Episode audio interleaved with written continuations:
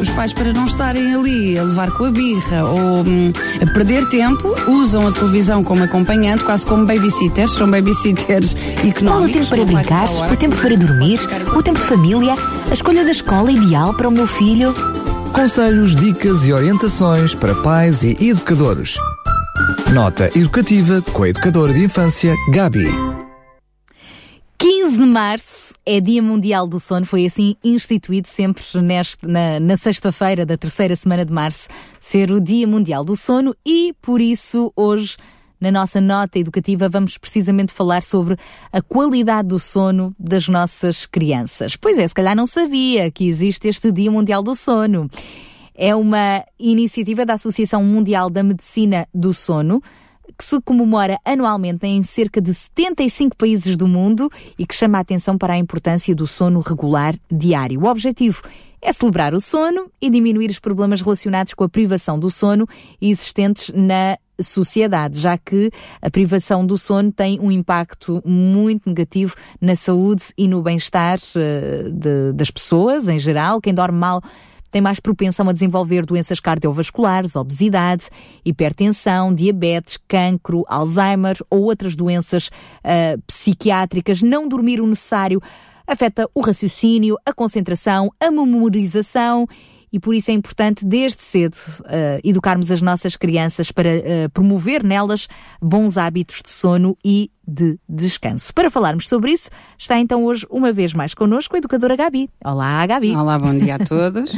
Muito bem.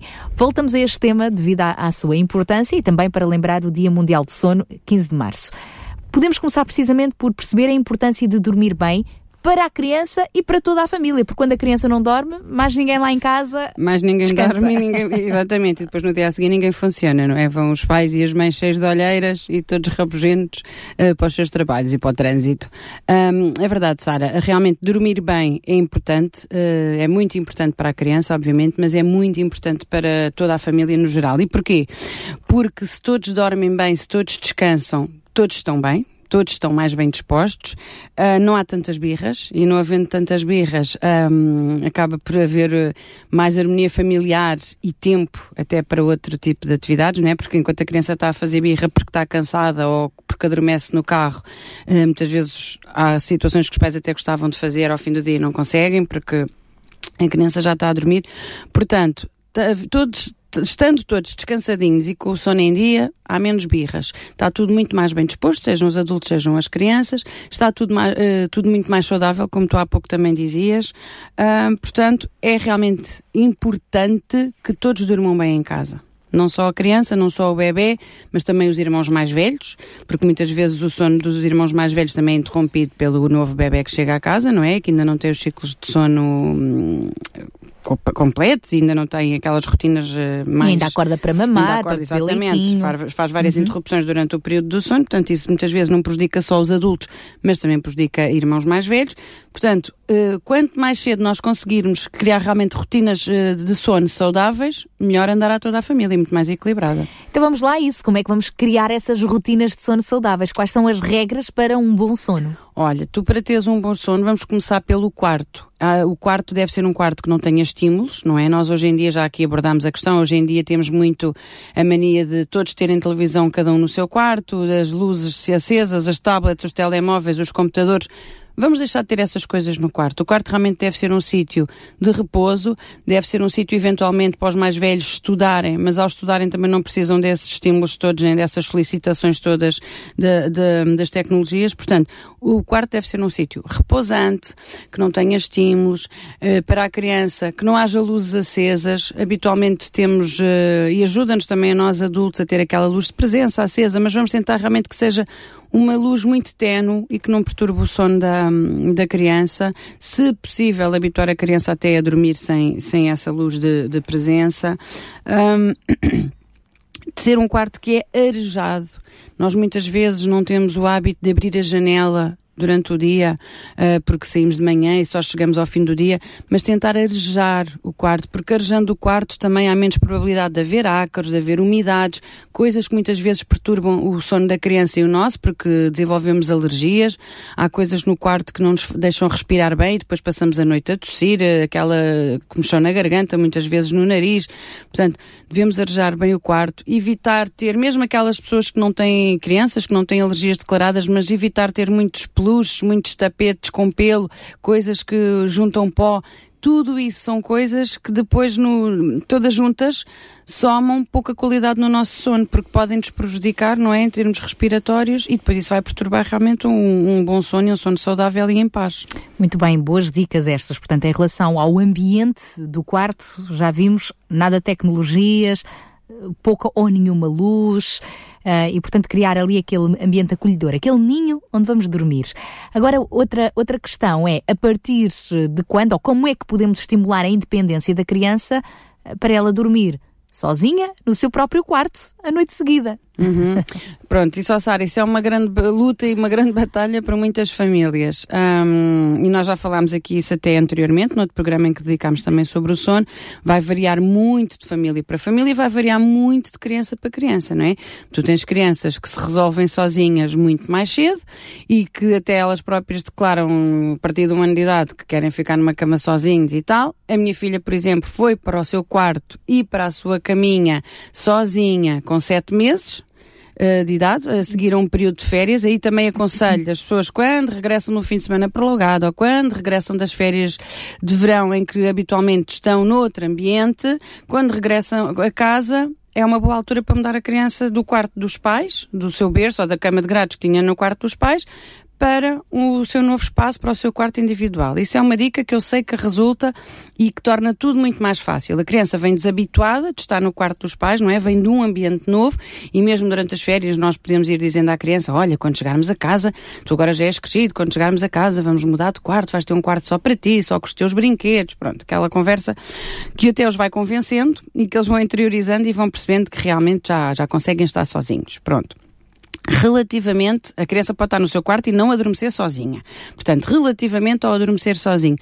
Tudo isso são, é um processo que se vai desenvolvendo praticamente desde o nascimento da criança, no sentido de lhe dar autonomia, mas também de lhe dar confiança, que apesar da criança estar sozinha na cama e estar a adormecer sozinha, não está sozinha nem abandonada. Os pais estão ali perto, ou estão na divisão ao lado, ou muitas vezes até estão no quarto, mas não estão ali em cima da criança. Portanto, isso também são comportamentos que o próprio adulto vai desenvolvendo com a criança e que a vai ajudando a cimentar a sua confiança, a sua autonomia, a sua noção de que eu sou capaz de adormecer sozinho, porque a criança estando sozinha na cama, imagina, tem um móvel que até dá assim uma musicazinha suave, isto logo desde pequeninos, tem um móvel, dá uma música suave, dá um certo movimento, e a criança habitua-se, e aquilo torna-se uma rotina que quando aquilo está ligado, ou quando vai para a caminha, é para dormir, e a criança aprende, aprende a adormecer sozinha. Nós muitas vezes é que, querendo prevenir as birras e os choros, e estamos ali, só saímos ali quando a criança já está a dormir, e abanamos e damos, cantamos canções e tal. Quer dizer, não quer dizer que não o façamos, mas não tem, não, a criança não tem que obrigatoriamente uh, estar a dormir para nós sairmos do quarto. Não, antes pelo contrário, a criança pode estar acordada e nós sairmos do quarto ou afastarmos do berço ou da cama de grades para ela própria ir uh, ativando esses mecanismos, porque a criança tem esses mecanismos, de se auto-adormecer, de aprender a adormecer sozinha e não ter medo disso, não sentir receio que está só e que está abandonada, antes pelo contrário, sentir que eu sou capaz de adormecer sozinha. Quem diz à noite diz também a questão de, das cestas para as crianças mais novas. Tal e qual. Para as crianças mais novas, ó oh Sara, e às vezes para nós os adultos. Ah, é para todos. para todos. Tu acho que ao fim de semana aconselho, devia ser uma prática para toda a família a dormir uma cesta, porque eu falo por mim. Eu aproveito a cesta com o meu filhote ao fim de semana. Tal tal e qual. É, é altamente estrelas. regenerador, é, é, altamente. Não, mas é que é verdade, a pessoa muitas vezes nem tem sim, noção sim, da é falta verdade. que isso nos faz. Carrega baterias. Mesmo, mesmo, e é aproveitar aquele momento. Estamos todos em paz, geralmente as mães fazem ao contrário, não é? Ah, vou aproveitar que ele está a dormir para, para arrumar a casa. Para arrumar a casa, para estender a roupa, para, para não, aquelas coisas todas. Não, vamos aproveitar que os nossos filhos estão a descansar e vamos descansar também, porque faz-nos lindamente realmente. Mas como é que vamos então, dizia eu, estimular também a criança a dormir a cesta? Uh, já, já disseste que é, que é bom para todos, mas também é verdade quando a criança entra, uh, nomeadamente no primeiro ciclo, e em, em jardins de infância também das escolas públicas, deixa de sim, ter direito à sim, sua cestinha. Sim, tal e qual, tal e qual. E, portanto, convém que seja compensado com uma boa noite de sono e sempre que possível fazerem a cesta. Isso é, é, é obrigatório mesmo, porque senão vai acontecer aquilo que eu te disse, que eu te estava a dizer, que é, a criança entra no carro, adormece não é? Muitas vezes os pais até tinham, queriam ir fazer mais qualquer coisa depois de saírem da escola ou de saírem do jardim de infância. Estou a pensar no jardim de infância que acaba às três da tarde. Por vezes ainda haveria tempo para ir ao parque infantil ou para fazer uma atividade ao ar livre, que também é saudável e faz falta. A criança simplesmente adormece no carro porque está completamente uh, que ó. Portanto, uh, relativamente a isso, aproveitarmos realmente para incutir noções e ritmos corretos de sono ao longo da semana, à noite, sempre que possível a criança poder fazer uma cesta, ao fim de semana inclusive. Um, a única coisa que eu aqui posso distinguir é Sei que é melhor, e para a criança também ter a noção de quando é dia e quando é noite, é tu não, por exemplo, não puxares os gestores para baixo quando a criança está a dormir a cesta. Ou se puxas, não puxares na totalidade. Não é a criança poder ver que ainda é dia, que é a luz do dia. Portanto, aquele sono é um sono reparador, mas não é um sono de uma noite inteira. E a própria criança, lá está, isto tudo depende das rotinas que nós vamos criando com a criança, com o bebê, com a criança mais velha Muitas vezes até os adolescentes precisam, naquela fase em que as hormonas andam ali todas uh, desequilibradas e que há um grande desgaste hormonal e físico, também precisam de, de, de fazer uma cesta. Não é? Mas eles aí organizam-se, muitas vezes ou adormecem em frente à televisão, ou pronto. Mas, aí nas crianças mais pequenas, a única alteração que eu aqui faria é realmente também teres um quarto arejado, teres um ambiente saudável, não puxares os stores até ao fim, deixares entrar sempre a luz do, do dia.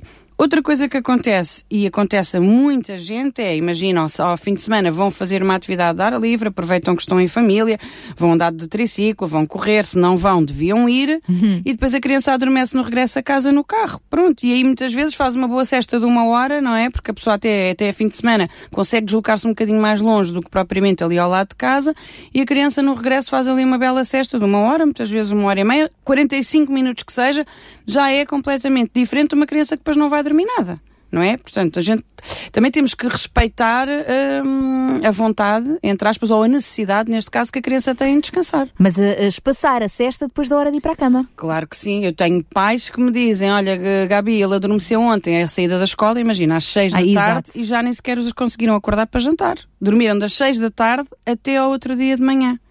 E isto não é saudável, não é? Porque depois a criança também está muitas horas sem comer.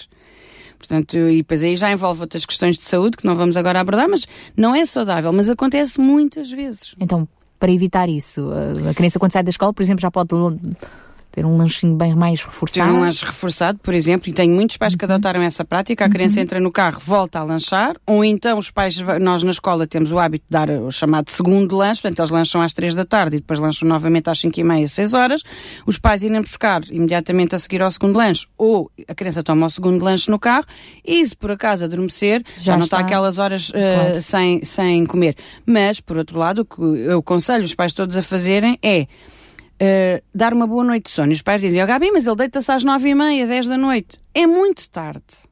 É muito tarde. E nós basta olhar para os outros países da Europa, em que as crianças às oito da noite, sete e meia, muitas vezes já estão na cama. E porquê? Realmente para poderem fazer uma noite compensadora de sono. Tenho muitas crianças que se têm que levantar às sete da manhã, às sete e meia, para poderem estar na, na escola, não pelo horário da escola, mas porque os pais depois iniciam a sua atividade laboral cedo.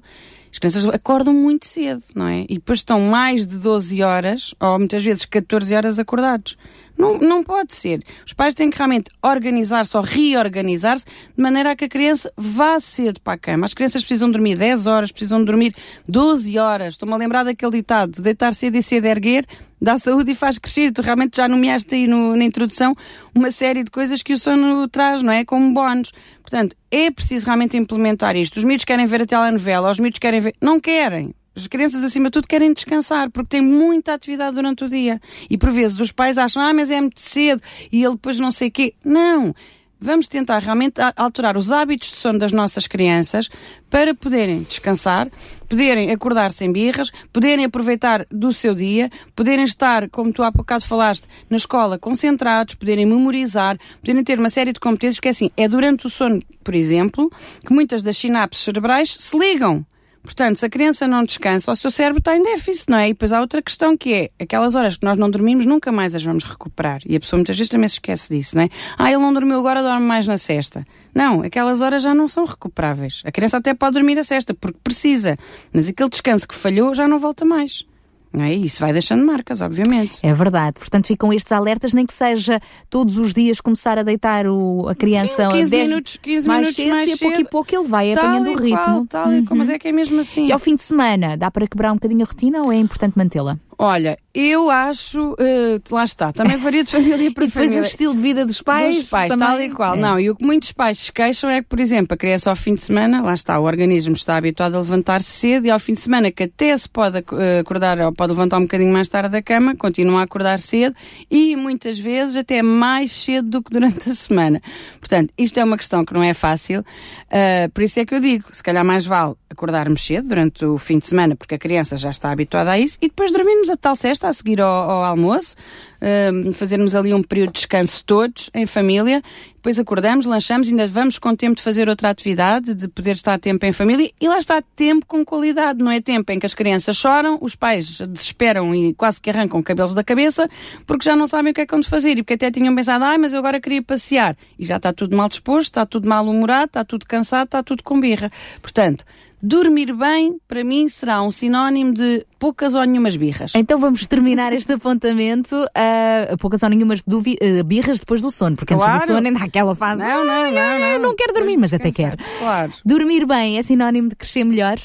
Sem dúvida nenhuma. Dormir bem é sinónimo de crescer melhor e de crescer melhor fisicamente para as crianças e emocionalmente e também de crescer melhor para os pais, porque os pais estando mais um, pacíficos, vamos lá, estando mais calmos, uh, também dão tempo a si próprios de crescerem enquanto pais e de aprenderem melhor certas coisas, porque os pais quando estão cansados um, a cabeça já não dá para nada, não é? E andam tão irritados e tão, tão zangados às vezes, porque, ah, porque a criança não dorme nada e porque eu também não durmo e porque depois a relação entre o casal também fica desgastada porque anda tudo cansado e porque a culpa é de um, a culpa é do outro, pronto. Portanto, uh, crescer bem, realmente, é, é sinónimo de dormir bem, é crescer bem, para todos, para as crianças, porque realmente a, a sua memória, como tu há bocado falaste, o crescimento, a capacidade de concentração, todas as, um, as funções corporais que precisam de repouso para se restabelecerem, as crianças vão crescer realmente fisicamente muito melhor e emocionalmente, porque crianças que não descansam depois também se tornam muito ansiosas porque está tudo desregulado no seu organismo, tornam-se muito ansiosas, tornam-se instáveis, birrentas, lá está. Uh, e que tudo isso também vai trazer aos pais um sentimento muitas vezes de frustração, ah, porque eu não sou bom pai, não sou boa mãe, porque está tudo a correr mal, porque ninguém se entende. Pronto, e é um desgaste atrás de outro desgaste. Portanto, deitar cedo, todos, descansarem todos. Se a cozinha não fica mais bem arrumada, fica pior, não faz mal. Temos os outros dias todos para fazer melhor. Deem prioridade ao descanso, é super importante. Está dito então, obrigada, uh, Gabi. Na próxima quarta-feira estamos de volta, uh, quarta-feira em direto, depois com uh, repetição, já sabe, às uh, quintas-feiras e também aos domingos. Hoje falámos a propósito do Dia Mundial do Sono, que se assinala a 15 de março mais informações ou se gostaria de fazer perguntas sobre estes ou outros temas, sugerir assuntos que gostaria que nós abordássemos aqui, também está à vontade, pode enviar as suas mensagens via SMS para o 933 912 933 912 ou através da nossa página do Facebook e pode voltar a ouvir este e outros apontamentos da nota educativa em podcast radiorcs.pt. Gabi, até ao próximo programa, se Até à próxima. Conselhos, dicas e orientações para pais e educadores. Nota educativa com a educadora de infância, Gabi.